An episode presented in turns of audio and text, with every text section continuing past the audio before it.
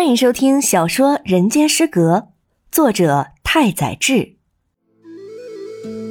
第二手札九。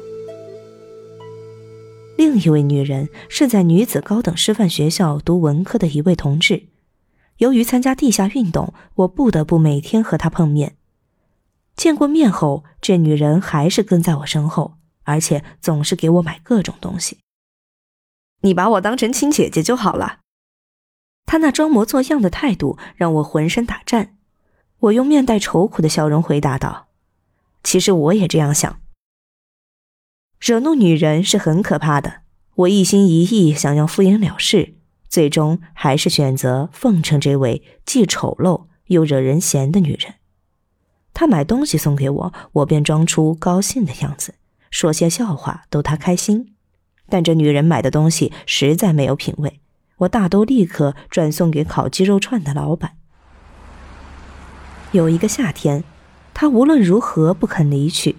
为了让他满意的走开，我在一条昏暗的街上亲吻他。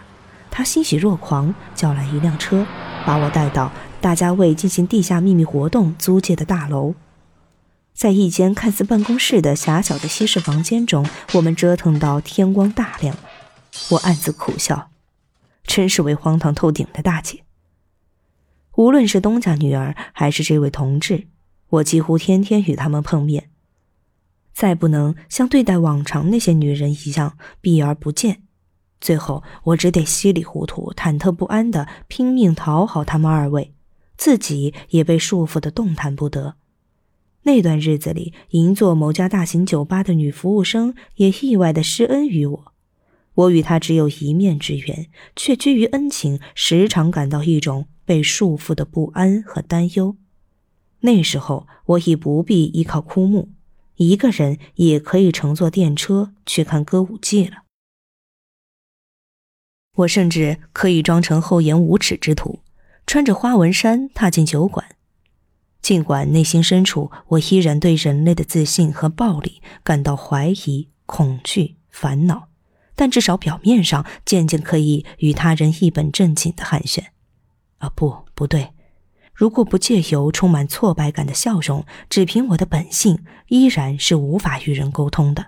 总之，我掌握了这种交流的伎俩，即便只是一些答非所问的寒暄，这难道是在为地下活动四处奔走的时候练就的，还是说得益于女人或者美酒？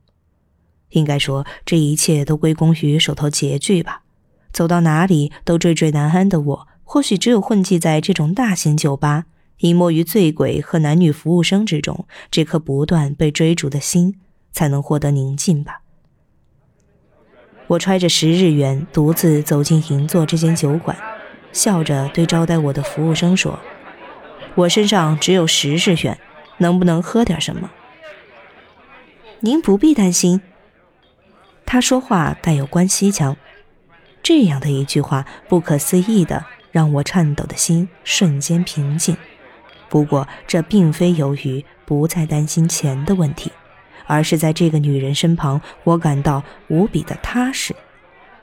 我喝了酒，由于对女服务生放心，也不再想要偷乖讨巧。我毫不掩饰自己沉默而阴暗的本性，只是一言不发的喝酒。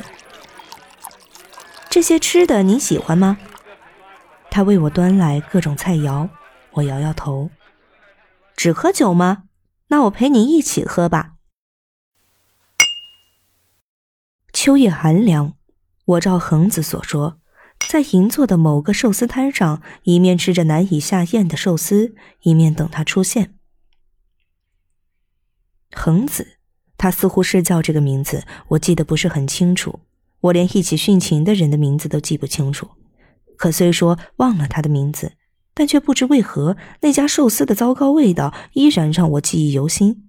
那位光头的老板长得活像条青蛇，他那佯装技艺高超、摇头晃脑的捏着寿司的样子，倒是给我留下了深刻的印象。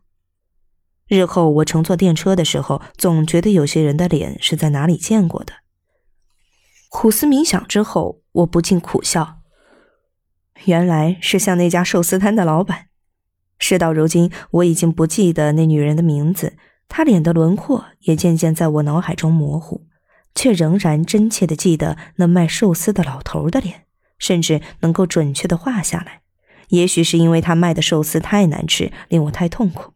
不过，别人带我去好评如潮的寿司店用餐时，我也从没有吃到美味寿司的记忆。